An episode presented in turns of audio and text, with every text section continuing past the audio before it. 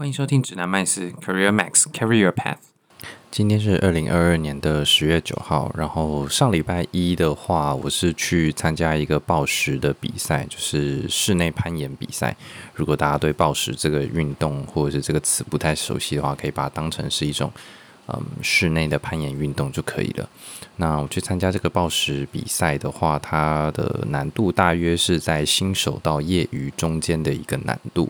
然后大概七月底的时候，我其实有去报名，就是业余等级的难度，然后就是被洗脸，那没有没有进入决赛，因为决赛要前六名，所以我就想说，好，那我呃没有进入前六名，那我报。呃，下一个等级的，就是往往前一个等级，我报这个新手到业余中间的这个等级的，应该还 OK 吧？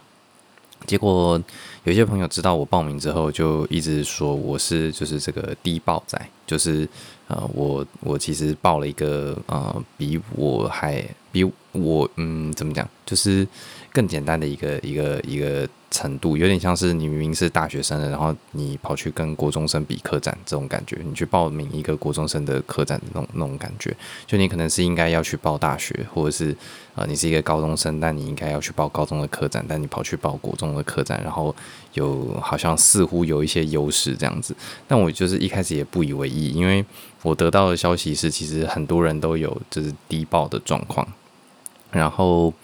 我也认为说，我前一次的比赛里面，呃，虽然难度是比较难一点，我我有参加比较难的比赛，然后也获得一个还不错的成绩，但是也没有进决赛。那我认为我报前一个难度的应该也没有太过分。那加上主办单位其实也没有联系我说，就是诶，你好像就是程度有点太高。如果有的话，我认为他们应该会呃联系我。因为前一场比赛的时候，他们其实是有呃通知一些选手，他们说了，他们有通知一些选手，他们认为就是程度太好的，然后呃希望他们可以就是退赛，那就是避免影响到其他参赛者的呃这个参赛体验。那他们这一次没有通知我，所以我就觉得诶应该还好，但结果就是最后成绩出来，我自己是蛮满意的，然后我就是拿到了第一名，这个真的是我人生第一次在。呃，比赛里面不只是运动竞技比赛，是任何的比赛里面，我第一次上台领奖，我也是我人生第二次有上台领奖。我人生上一次上台领奖是高中的时候毕业拿那个市长奖，那就是那是我第一次上台领奖，拿那个不是比赛。那个就是你高中的时候，一因为一直念书，然后成绩很好，所以你可以就是拿到市长奖。然后呃，第二次上台领奖就是比赛类的，然后是是拿这个抱石比赛的这个奖奖杯。那对我来说的话，我自己非常开心。然后呃，我也觉得我后来回去看，因为。我在比赛的时候，我其实不能看到别人攀爬的过程，所以我后来有去看他们的直播的录影，然后我有去分析说，去去统计说，诶，我在决赛的时候的积分跟其他亚军啊、季军的积分等等的去做比较，然后我发现我跟亚军的积分是一模一样的，就是，呃，你可以想象说。攀岩或者是暴食，他们都有一定的路线嘛。那你经过某一些点的时候，可以拿到一些分数。然后你有爬完这个路线的话，你可以拿到一个完整的分数。那我跟亚军的分数是一模一样的。那我可能最后胜出他的地方，我猜啦，有可能是我呃拿到这样子的分数所需要的尝试尝试的次数比较少，所以我呃呃最后是拿到冠军。但是其实亚军基本上实力，然后还有。呃，亚军、季军、呃，冠军、亚军、季军三个人，他们在思考就是路线，因为我们比赛的时候当下才会看到这个路线，我们在思考这个路线，然后想出一个最适合的解法。那些那个方法几乎就是八九成都是一样的。那最后，呃，有决赛里面有一条路线就是。参加决赛的人通通都没有爬完，然后我们就是有请定线员来示范这条路线应该要怎么爬。然后这个定线员的爬法就是决赛参加决赛的人里面没有一个是采用了他的这个方法的。那我觉得从这个方向去看的话，我觉得我好像也没有真的真的是很低报。那从另外一个技术面的角度来看的话，嗯、我自己平常在岩馆爬的攀爬的时候。呃，我的体感是我去爬这些介于新手跟业余之间的这种难度的路线，暴食的路线的时候，我有一定程度的几率，可能是五十 percent 左右，可以呃一次就完成。也就是说，我看到这条路线，我做第一次尝试，然后我。第一次尝试就可以完成这个术语，因为呃这种尝试次数太少，而且你是第一次看到这个路线嘛，所以我们给它这种状况有一个特别的名称，叫做 Flash，就是你一次就完成了你第一次看到的路线。那我大概有五十 percent 的机会可以呃 Flash，就是这个难度的路线，然后大约有呃三两三次，剩下的路线大概两三次里面都可以完成。那呃，但是如果是业余等级的这个路线的话，我有可能就是要尝试到五六次，然后可能我的 flash 的比例会下降到可能只有两成左右，然后呃，尝试的次数也会被拉得非常多次。那这在比赛里面其实就会跟赛制有关系，因为呃，像我这次比的是严管自己举办的比赛，并不是真正的那种。呃，什么抱石巡回赛啊，或者是全国抱石比赛这种，它就是一个严管自己办的比赛，所以它有划分难度，它也会预先告知你这个比赛的难度大约是怎么样子。那在这种状况底下的话，其实它的赛制也会有很大的影响，因为它的初赛跟呃决赛的赛制是不太一样的，就是它。呃，一般决赛的赛制就是我们平常看 YouTube 或者是这种全国抱石比赛，它可能会有的呃比赛的方法。但是初赛的赛制，它有点像是你需要去排队，你可以看到别人攀爬的过程，但是你需要排队，那你就需要等待。那排轮到你的时候，你也不是无限次数的呃上墙的机会，就是。你如果中间有掉下来，就必须重新排队嘛。那所以这个尝试次数就会反映在你花了多多少的时间在等待。那初赛的时间是固定的，是一个半小时。这一个半小时里面，你浪费了多少时间在尝试呃一条路线或者是排队上面？这个其实会绝大多数的影响了你最后能够拿几分。所以换句话说，基本上要拿到足够高的分数，你就必须。要能够呃 flash 大部分它这个比赛难度的路线，你才有机会真的可以进到决赛。因为决赛是选了好像七个人进进比进决赛，有一名是女性特别保障名额，所以我们就看前六高分好了。你要拿到前六高分的意思，基本上呃你不能只看呃第一名的分数嘛，所以前六高分的分数基本上呢都是能够呃在百分之五十的。几率底下能够 flash 比赛难度的路线的，所以其实呃有点像是说我我我并没有真的呃低低报很多，因为我如果是去比这个这个呃新手等级的比赛的话，那真的就是低报嘛，因为我几乎可以 flash 每一条路线。那呃这算是我自己小小一点辩解吧，因为我一直就是有被有被别人就是呃提醒也嗯就是被嘴。被嘴说低爆，然后我心里没有不平衡啊，因为我知道我确实呃平常表现的难度呃可以在这个之上，但是但是我真的很想要就是拿一次就是上一次这个颁奖台，然后呃我很高兴我做到了，然后之后会不会再去参加呃其他难度的比赛，就看到时候的状况。好，那呃这次比赛完其实。也也有蛮多朋友有问我说，那他怎么样子在呃暴食这件事情上面进步？就是我我有继续去严管呃参加就是呃暴食的运动，然后就遇到一些朋友，好像有两个人吧，有来问我这件事情。那我的回答其实都蛮一致的，就是呃我在暴食上面这个运动上面，我其实真正接触它大约算完整的时间算一年好了。那包含养伤啊什么的，呃，这个养伤不是因为暴食受的伤，而是因为我久坐办公室，然后啊、呃、导致的一些，例如说髋夹挤啊等等的呃文明病的伤害，或者是办公室疾病的伤害。那我养伤的这个过程，再加上我中间准备呃换工作的面试的时间，然后我几乎是全心全意的投入面试的准备。那呃之后的话，我下一集好了，下一集我来分享我当时是怎么做这些呃面试的准备的。那这主要是 coding interview 的准备。那我大概有半年多的时间是在准备面试，准备面试完之后是在养伤，然后呃过了一段时间之后才回去，就是继续呃保持休闲运动。那呃，但是我一直以来在比较前期啊，大概在呃半年前到三个月，应该算三个月以前吧，三个月以前，也就是大约是五六月之前，二零二零年的五六月之前。我其实抱石就是一个，我每个礼拜会去，会一个晚上，就是去去那边练习，然后去那边呃跟朋友聊天啊，然后去钻研一些抱石的技巧，一直到五六月之后，我才开始变得真的是越来越热衷，然后越来越着迷，然后可能呃周间晚上除了会去一天之外，我可能周末也开始会找一天或者是找机会去呃宝石。然后，或者是说，我可能呃，开始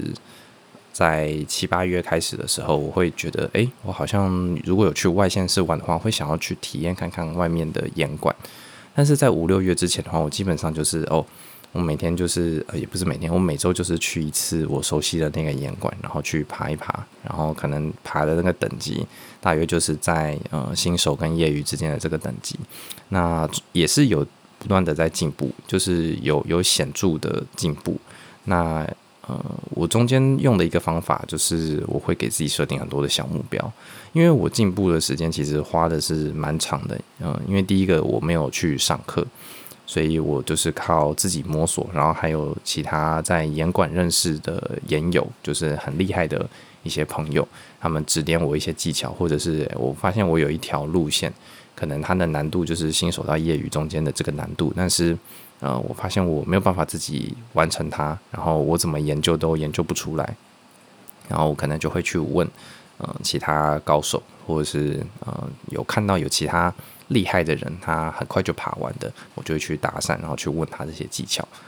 那，嗯、所以我进步的方式是靠这个方法，然后大量的练习，然后其实。并也也并不是很有系统，因为当时对我来说就只是一个休闲运动，就是呃，我偶尔会去活动身体，然后还算蛮有兴趣的，但也还不知道着迷的程度。着迷比较像是五六月之后的事情。那但是，我中间还是会不断的给自己设定一些小目标，这个跟。嗯，我们可以想象，就是像年初的时候有这个长期的每年的目标嘛，就是我打算二零二二年，或者是接下来好了二零二三年，我打算做什么事情。那但是我中间会设定很多小的目标，让我自己可以去完成，有点像是，嗯，你高中的课纲会拟定，拟定出来之后呢，你会去针对这个课纲的阶段去设定期中考、期末考。或者是段考这种，那这些段考的目目的其实就是让你在一定时间之后可以去检视你的呃学习状态嘛。那对我来说的话，报时我会设定一些小目标，但是这些小目标可能是没有时间限制的，就只是单纯说哦，我希望我可以达到一个什么样子的程度，例如说我在哪一个难度的路线，我能够呃百分之八十九十甚至全部都是能够 flash 完成的。那呃，或者是说，哎，比这个还要再难一点的路线的时候，我可能对自己的目标是，呃，我可以在一个晚上里面，就是把呃严管所有的呃新，因为那个岩馆大约每两周会换一一小部分的路线，所以这些换新换的路线里面，我可以在一个晚上就把它全部解决掉。那尝试次数没有限制，就是没有一定要 flash，但是。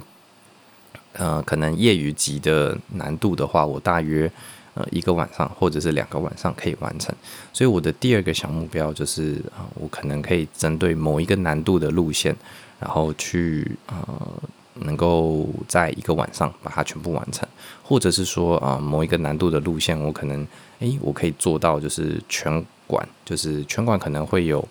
呃大约十几条。就是业余难度的路线好了，那我就是目标就是在这十几条的路线全部都可以爬完，然后呃，在换新的路线之前，呃，我可以把所有这些呃我没有爬过、没有爬完过的路线都爬完，所以这可能又是我一个小目标，就是它是有一个难度往上的，因为最难的一定就是呃同样难度的路线来说好了，最简单的当然就是诶，我可以爬了。我第一次完成了这个难度的路线。那再来的难度可能是，诶，我可以就是爬完呃所有这个岩馆内所有这个难度的路线，然后再来是，诶，我可能一个晚上就可以把它新出现的路线完成。然后最难的当然就是我这个路线，我只要一看到这个难度的路线，我只要一看到，我就可以一次就把它完成。那你这样子的小目标设定下去之后，你其实就会知道说，哦，这四件事情或者是更多的小目标的呃的等级好了，你大概每一个难度你可以做到什么程度？然后你是不是要把这一个难度，例如说我现在业业余难度的呃路线，我大约可以。全馆爬完了，那我是不是下一个目标？我要继续努力去把它推进到，就是呃一个晚上，它只要新出来，然后的时候我去一次，我就可以把新的路线全部呃爬完，就是新的这个难度的路线爬完，还是说我可以花一些精力放在呃下一个难度的全馆路线的征征服，像这样子。那但是这个。方法会有一个小的缺点，就是我最近朋友也有提醒我，呃，他说这个东西其实我好像会变得很在乎那个路线的难度。那呃，因为这个会陷入一种路线难度的迷思。抱石很有趣，是它的路线难度其实并不是一个非常客观的准则。那每一条路线的难度会依据每个人的身高，然后他的臂展。都会有呃难易度的差异，或者是说啊、每个人习惯的动作不一样。那同一条路线，呃、同一个呃等级的路线，对每个人来说的难度其实都会有一些微幅的变动，甚至是很大的差异。那不一定，呃身高高当然对大部分的路线都是有有正面的好处的。那有时候身高高或者是手脚太长，其实对某一些路线来讲是扣分的一个一个一个生生理特征。那嗯、我朋友是跟我说，就是要避免陷入这种身高迷思，因为这种身高呃不是身高迷思，难度的迷思，因为这好像会一直在追求某个数字的难度，但是其实啊、呃，他是跟我说，重点可能可以放在技巧方面，就是诶，你某一条很有趣的路线，它它的动作都很有趣。或者是他的动作都比较特别，比较少能够训练到，那你可能要优先多去爬这样子的路线，那这样子你可以磨练到更多的技巧。那这当然也是一种衡量的方式，然后呃也推荐给大家。就是我觉得在嗯、很就是因为最近有两个人都问我，我进步这件事情要怎么样去。呃，让自己可以持续的进步。那因为他们都开始有，他们可能是在报纸这方面有一些卡关的，但是其实回应到就是呃你的专业能力上面之类的，好了，这种呃被归类在长期重要的自我成长方面的事情，其实你都是需要有很多小的呃 milestone 或者是小的里程碑。可以让你去追踪你的进度，或者是让你有一个短期努力的方向。那这些小的目标一个一个被达成了之后，你整体的能力或者是自我自我实力的增长都是会呃循序的往上增加的。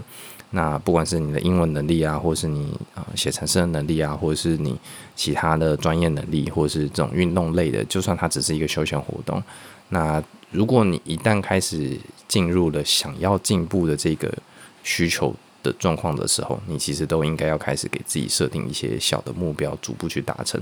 那当然，运动或者是兴趣这些东西，你可能一开始就是单纯只是兴趣，那你就是真的觉得啊，我只是来放松好玩，你就是也不用硬给自己设定一些小目标。例如说啊，我明明就是还只是在探索我到底喜不喜欢这个运动，我就不太会去。呃，硬说我要做到一个什么样子的程度，或是一个什么样的里程碑，因为这样子反而会给自己太大的压力。因为最终的话，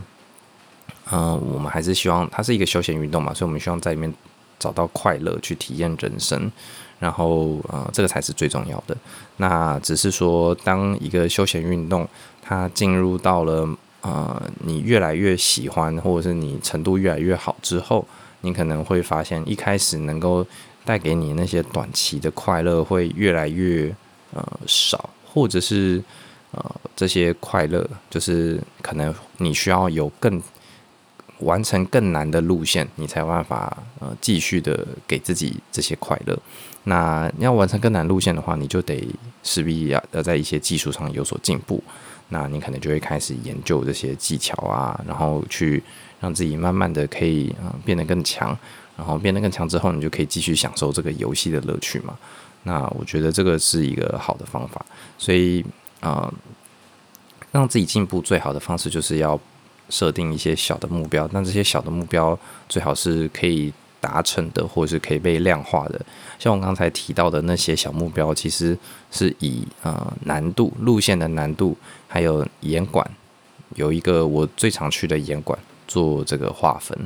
那呃，其实你说有其他的小目标，或者是说这个小目标真的那么合适吗？其实我也不是很在乎，因为我只是可以透过这些小目标有没有。